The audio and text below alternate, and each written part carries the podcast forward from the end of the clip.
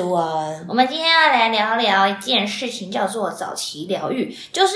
不要把早期疗愈贴上标签。什么标签呢？嗯，低人一等的标签。对，为什么会聊到这个主题呢？是因为刚好前阵子在划手机。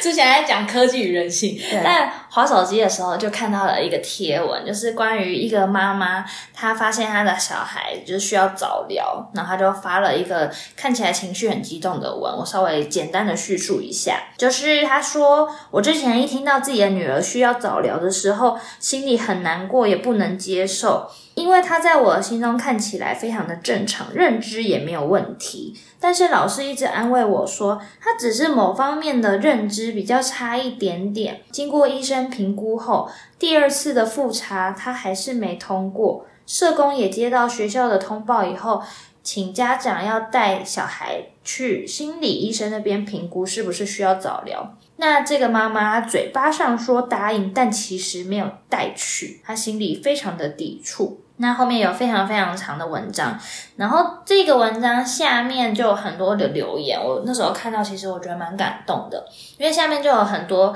不一样的家长在讲他们自己的故事，然后也在讲一些他们对于早疗的观念，譬如说有一个人就回说。早期疗愈应该是帮助他学习路上之后更顺利。妈妈不应该排斥，而且有专业的评估，还有安排的课程，其实会比妈妈自己教更好。所以不要把早期疗愈贴上标签。那有一些家长就有说，他把早疗当做是进补，譬如说每个孩子可能先天的本质都不一样。假装他早疗就像是进补一样，吃补药就可以把身体补回来，所以也没有什么不好。然后也有些妈妈就是有一起有焦躁的心情，就说他家里的小孩也有需要上早疗的课程，而且真的是非常的辛苦，然后哭哭脸非常非常多。但是他们都有提到说，这些专业的评估其实都是必要的，千万不要拖延，因为这样的评估之下，他其实在早期疗愈才能获得更大更多的帮助。嗯嗯，那说你应该在就是音乐治疗这部分蛮接触到蛮多的早疗的小孩，对不对？应该说来到治疗室的家长其实都还蛮接受的。嗯，所以你刚刚讲的那个还没踏入治疗室的家长，我可能还没碰到，在我这边。对对 对，但是我觉得。大家不要想的这么可怕，就是其实早疗的所有的治疗，不论语言治疗、物理治疗、智能治疗，或者表达性艺术治疗，所有的治疗目标只是希望协助孩子在未来的学习路上，就像刚刚讲的，会更顺利。再来是分担家长的一些担忧跟焦虑。嗯，对，因为其实呃，孩子。出现问题，其实家长是有很多的心理压力存在，对，可能想说为什么我会把孩子生成这样，或者为什么我没有没有提早去注意到这件事，或是我没有做到什么，嗯，就很多自我怀疑的部分，对。对，所以你把孩子带出来，一方面呃，透过送孩子来上这些早疗课程当中，其实是释放你一些压力，对，再更细一些些是。孩子确实在家也可以学习，没有错。但是他出去外面到治疗室或者到治疗空间，他所接受到的刺激是不一样的，跟家里的氛围啊，跟主要照顾者的关系得到的刺激是不同的。嗯，有些孩子的特质，他就是真的需要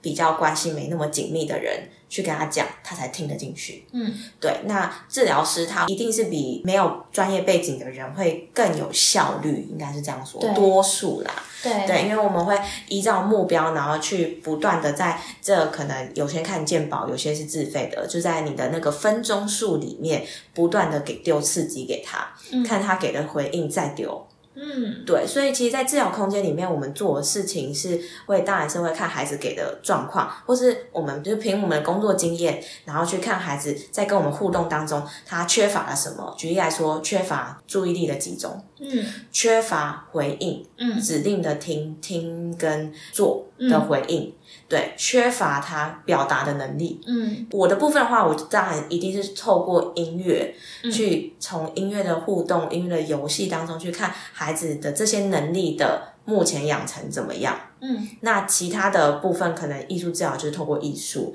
那职能呢，他可能就是透过他们自己的方式，物理可能透过一些体能，当然语言最明显就透过语言啦。嗯，对，去看他目前就是呃，他可以学到的状态在哪里，嗯，然后再去给予协助。对，所以其实刚刚讲到一个很大的重点，就是找寻找早疗这个管道，其实是帮助家长让他的压力变小，然后也可以让他更有效率的去帮助你的孩子多一点的练习，然后他就可以像是吃补一样，就是他或许本来有一些问题，但是这个问题不会永远都会是问题，嗯，他透过这样的练习，让他变得解决这个问题，然后让他之后也可以跟一般的状态一样，应该说平均值的状态一样，那他就可以去做他更多更想要做到的事情。对，在这边补充一下，就是是呃所谓的压力分担，是因为我们知道每个主要照顾者他的角色很多，有有些人是爸爸，有些人是呃别人的儿子，或有些妈妈是别人的女儿，然后你又要做，可能是你是职员，或是你有就是工作在身上，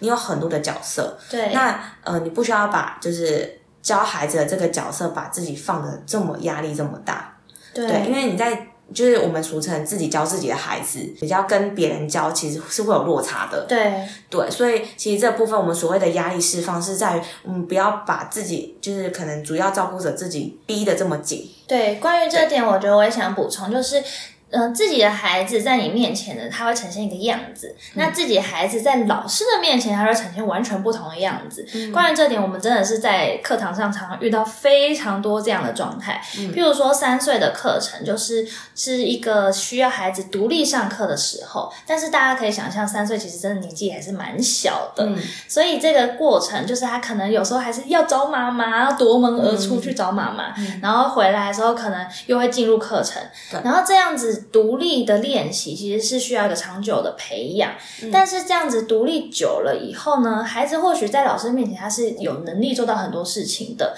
但是我们常常在这种课程最后都会有一个亲子时间。那我已经看过非常多的孩子，就是他前面的都可以完成很多他自己完成的活动啊，然后也可以很开心、很融入的我们我们的活动，但是到了妈妈一进来以后，他就突然很像年龄退化。他突然幼化，然后突然就是哦，我这个不会，我那个不会，就是他是用撒娇的方式在跟妈妈说：“妈妈，你帮我。”就是因为他们的关系可能常常都是妈妈帮他做什么嘛，他只要一哭一不高兴，他一累，妈妈就马马上过来抱他，可能连走都不用走，他立刻就背到身上去了。没错，对，所以其实有时候家长一进门的时候，孩子他呈现的画面、他的个性会跟别人认识的本来的他不太一样。嗯，所以其实这的确是有时候是需要透过第三者的协助，他才可以帮助到他孩子本身。孩子其实都还是依赖妈。妈的也是很爱撒娇，而且相信妈妈也都是比较心疼的，就是心会软下来。只要你的孩子一哭一怎么样，都会很想要去帮助他。所以这一点的确是需要把这个。这个难题或者这个问题，去交给第三者或专业的人士去帮助他。我这边就有一个非常实际的例子，刚好发生在这一周，就是你刚刚讲这件事情。就是这一周有个孩子在呃进入治疗空间的时候，只要是他还没穿鞋子的时候，妈妈进来，我在跟妈妈讲他今天的状态的时候，他就会赖皮不穿鞋子，要妈妈帮他穿鞋子。没错，对，然后就是妈妈也可能会想说省时间，就直接帮他穿了。对，所以呃，其实看得出来妈妈。是非常溺宠他的，嗯，对，所以这个礼拜就发生一件事情，就是我就说好，那我们就是呃，今天要来打鼓，那你把教室里面就是整个空空间里面你想到打的鼓全部拿出来，你就自己排，然后我就要他轮，我们就开始轮流，就是一次他模仿我，一次我模仿他打，嗯，他很聪明，但是他就是会分心，所以在我打的过程当中呢，他就。一直打不对，因为大概打大概四个鼓以后，他就就没有办法了。嗯，对，所以我说那怎么办？一直打不对，我们有什么方法可以帮助我们打对呢？然后他就说数数，然后我说好，数数是一个很棒的方法。可是如果你全部都连续数下去，你就乱掉。所以我们从现在开始要练习，每换一个鼓就要从一再数一次。哦，对，所以我觉得可能打这鼓的时候，我说一，然后到下一个鼓我就数一二，我在下一个鼓就又打一。然后在下一个鼓就打一二三，嗯，对，就是这是整个完整的一套。对，然后这个孩子就跟我说要我念给他听，嗯，然后我说是你要回答为什么我要帮你数，嗯你应该要自己数，自己确认，嗯，而不是我在打的时候我帮你数，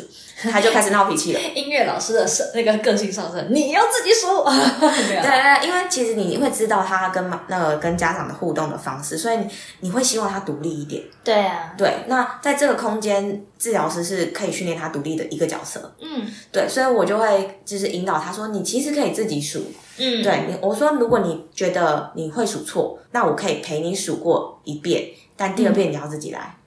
对，所以这部分就是很明显的让家长知道是。你当然可以自己来啊，可是你狠得下心吗？对啊，而且小孩一直在赖皮的时候该怎么办？要凶吗？也不能凶，因为通常都是要正向鼓励他们才会愿意做。对对，但是对怎么办？对，所以治疗师就会，我们没有凶他，我们是很坚定的告诉他说，你可以做到的，你真的可以。嗯你要，你如果没有信心，我陪你做一遍，你自己要做一遍。对，对，所以我们会用比较和缓语气，因为其实我们是没有带着那么多生活上的压力。有的时候家长他这个角色是，可能你前面发生了一些事情，然后你累积的压力，或是你这一周累积的压力，然后到这个点爆掉。嗯对，可是治疗师是他就是切割的很干净，嗯对，他就对这个孩子就是非常专注在他的目标上面。嗯。对，所以这是非常实际的例子跟大家分享。所以我觉得，在家长和小朋友的互动，和老师或治疗师跟小朋友的互动，其实有一个很大的问题点，我觉得是情绪的解决。嗯，因为常常家长和小孩的情绪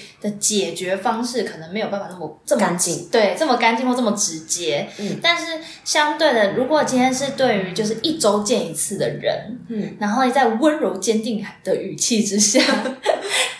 他可能会比较能很快的去理解哦，现在的情绪是什么，或我现在必须要做什么事情。或者他意识到他不能再赖皮了，对，因为赖皮也没有用，对，我们就很坚定因为我们现在这个时间就是要做这件事。对，然后我会等他。所以他们在不同的人面前去解决情绪的方式，可能也会不一样。嗯，确实。嗯，对，然后再来的部分是，呃，其实早疗的孩子，我觉得，因为他们就是需要更多的经验去学习，应该说，相较于就是不需要早疗的孩子，他的经验必须要更多。嗯，所以你提早带他到治疗所，或者是呃到任何的地方做早期疗愈这件事情，一方面是家长其实有责任去帮孩子去跟人建立关系，不论是跟治疗师或是跟其他的孩子，你进入团体这件事很重要。也就是说，呃，我们来想象一下，孩子一开始跟妈妈的关系是最紧密的，对，其实妈妈有责任去帮孩子跟爸爸建立关系。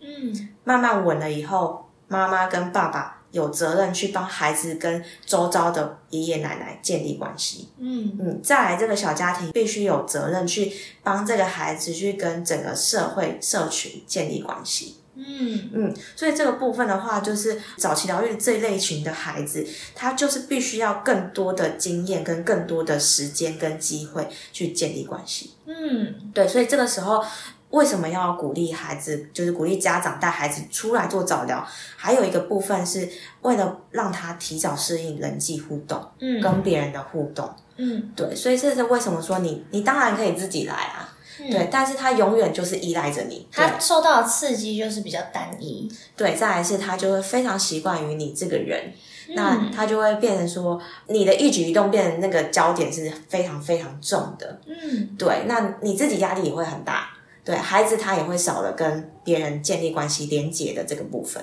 嗯，说的很好啊，因为其实早期疗愈的孩子，他其实可能某方面的反应或许没有很快，或者是甚至是太敏感。就是他就是看他有时候是比人家多或比人家少嘛，嗯，所以这样的敏感的孩子，或者是他呃需要更多练习、更多时间的孩子，他应该是需要更多不一样的对象来练习他的反应。对所以像换句话说，如果在太熟悉的环境下，这样的刺激源少了以后，他练习的机会可能就少了。嗯，这样透过不一样的人的互动模式，不管是同才或者老师，或者是就像刚刚讲的其他的社会上的任何团体的对象，都是需要熟悉的家长去帮助他去走出那一步。对，所以这边我又要再分享一个，就是这礼拜啊，就是也是一个大概两岁多自闭症的孩子，他无口语，爸爸给我的回馈是他已经可以哼。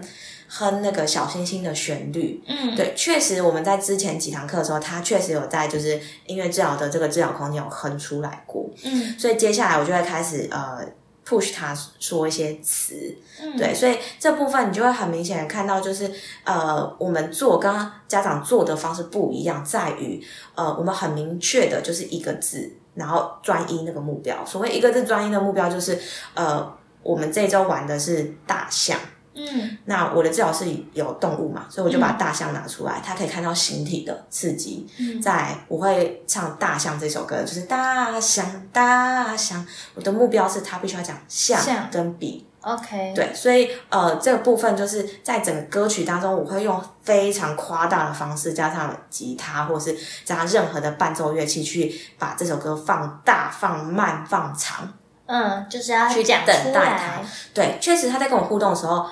反正不是讲像，他是讲大，对，他就大，因为我把大学大变得很长，嗯。对，他就他就会一个大，然后就出来了。嗯。对，然后倒倒是像跟比都没有出来，嗯，对，所以这部分呢、是因为郑老师的呃那呃特色，我们可以做到这么夸张，嗯但是不是每个家长可以做到这么夸张。对啊，对他的夸张度跟他的要多慢，其实家长会很困难。这就是专业的差对，所以。有些家长就会直接告诉我，老师我在家做不到。我说做不到啊，那没有关系，那你就是帮我就是放慢唱《大象》这首歌就好了，因为就是给他们的概念就是这类型的孩子，他必须要很清楚、很夸张、很明确，他才可以接收到你这个讯息。嗯，那你如果像我们一般唱儿歌这么快速，他一下咻就过去了，他根本就还没抓到，他就根本连眼睛都还没盯着你看，然后他就过去了。对，所以这就是差别，就是治疗师跟家长的差别。这就是专业和非专业的差别，应该这样讲。对对，因为这些所谓的很夸大的行为和你的语调和你的时间等待的时间，这些都是专业，这些都是行为上的专业，就是。感觉好像没什么，嗯，模仿一次也可以，但是互动的过程和孩子的变化性，这些都是经验的累积和专业磨合。所以呢，不要觉得这是一件很简单的事情。如果你应该要跟家长说，那你就多来加课就可以了，我帮你练，没有啦。也也不能太多啊，就是刚刚好就好了。对，因你为要不然他就太熟悉你了。就就是他就会无感了。对对，因为这个东西其实，嗯，它的理论背景其实是透过观察妈妈跟 baby 的那个互动去做更深入的模仿跟执行。嗯但是因为孩子已经长到两岁了，嗯，你不可能用在跟 baby 的方式方式去跟他做互动，但治疗师就必须要有办法。在面对两岁，但是我们是用 baby 的方式在互动，而且他又不会觉得太简单或太无聊。对，然后他等到了回馈，他才会给你。嗯，对，听起来真的是有够难的。这就是可以比较明确让大家知道到底。呃，当然我讲的是音乐治疗啦，那其他治疗可能就要有其他治疗师去跟你做解释。嗯，对，但是就音乐治疗的部分，就是我们治疗师在做的是什么，跟家长做不到是什么，或者是家长对我们音乐治疗的期待可以期待什么？嗯，对，所以，我们回到我们今天的主题，就是不要把早疗贴上标签。这个标签就是不要把你的孩子觉得哦，他要早疗，所以他就是能力不足，嗯，他就是低人一等。而且是永远没有没有没有没有没有，对，就是他只是需要多一点的时间，多一点的练习。所以如果呢，一开始听到自己的孩子或许需要多一点时间，多一点练习，一定还是会比较难过。我相信，就是大家都会有一些自责的心态或焦虑的心态。嗯，但是我们刚刚今天跟大家分享了，你去早疗是需要跟家庭环境不一样的区隔。嗯不一样的环境，对不一样的环境之外呢，也是因为透过比较专业的方式，可以让他有更有效率的练习。嗯，而不是说家大家压力很大，然后自己摸索，然后可能效果又没有办法达到，嗯然后结果到造成家长和小孩的压力都很大。嗯嗯嗯，这就是比较不希望遇见的，所以这就是我们今天来跟大家分享。如果你的身边有孩子，或者是你身边有朋友是需要这样子早期疗愈的心理预备的话，欢迎你分享这一集，跟他一起来听听看，跟他讨论一下。其实早期疗愈不是一件非常可怕的事情，而且或许我们每个人的某方面能力都不足，都需要多一点的预备和时间练习。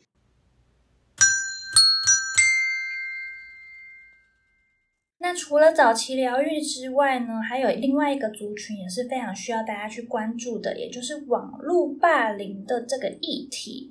你知道，在新冠肺炎期间呢，网络霸凌的现象默默多了七成左右。根据联合国儿童基金会在二零一九年的调查，全球大概有三分之一的青少年曾经遭遇过网络霸凌。台湾科技部二零一八年的资料显示，台湾青少年每六个就有一个表示自己曾在网络上被霸凌，每四个就有一个曾经在网络上看到其他人被霸凌。网络霸凌造成的伤害可能比传统的霸凌更严重，被霸凌者会出现忧郁、没自信、失眠、头痛，或是自我伤害，甚至是自杀的风险也会比较高。六月的第三个星期五是国际停止网络霸凌日。为了帮助儿童青少年免于网络霸凌的伤害，今年起，董事基金会首度举办了停止网络霸凌相关的活动。每一个人在网络发言或留言前，都应该要先想一想，问问自己：如果是自己遇到这样的状况，该怎么办？有什么感觉呢？预防网络霸凌，我们每一个人都有责任呢。如果想要了解更多预防网络霸凌伤害的资讯，请搜寻华文心理健康网，网址是 w w w 点 e t n h 点 o r g，都是小写哦。以上资讯由董事基金会心理卫生中心为大家提供。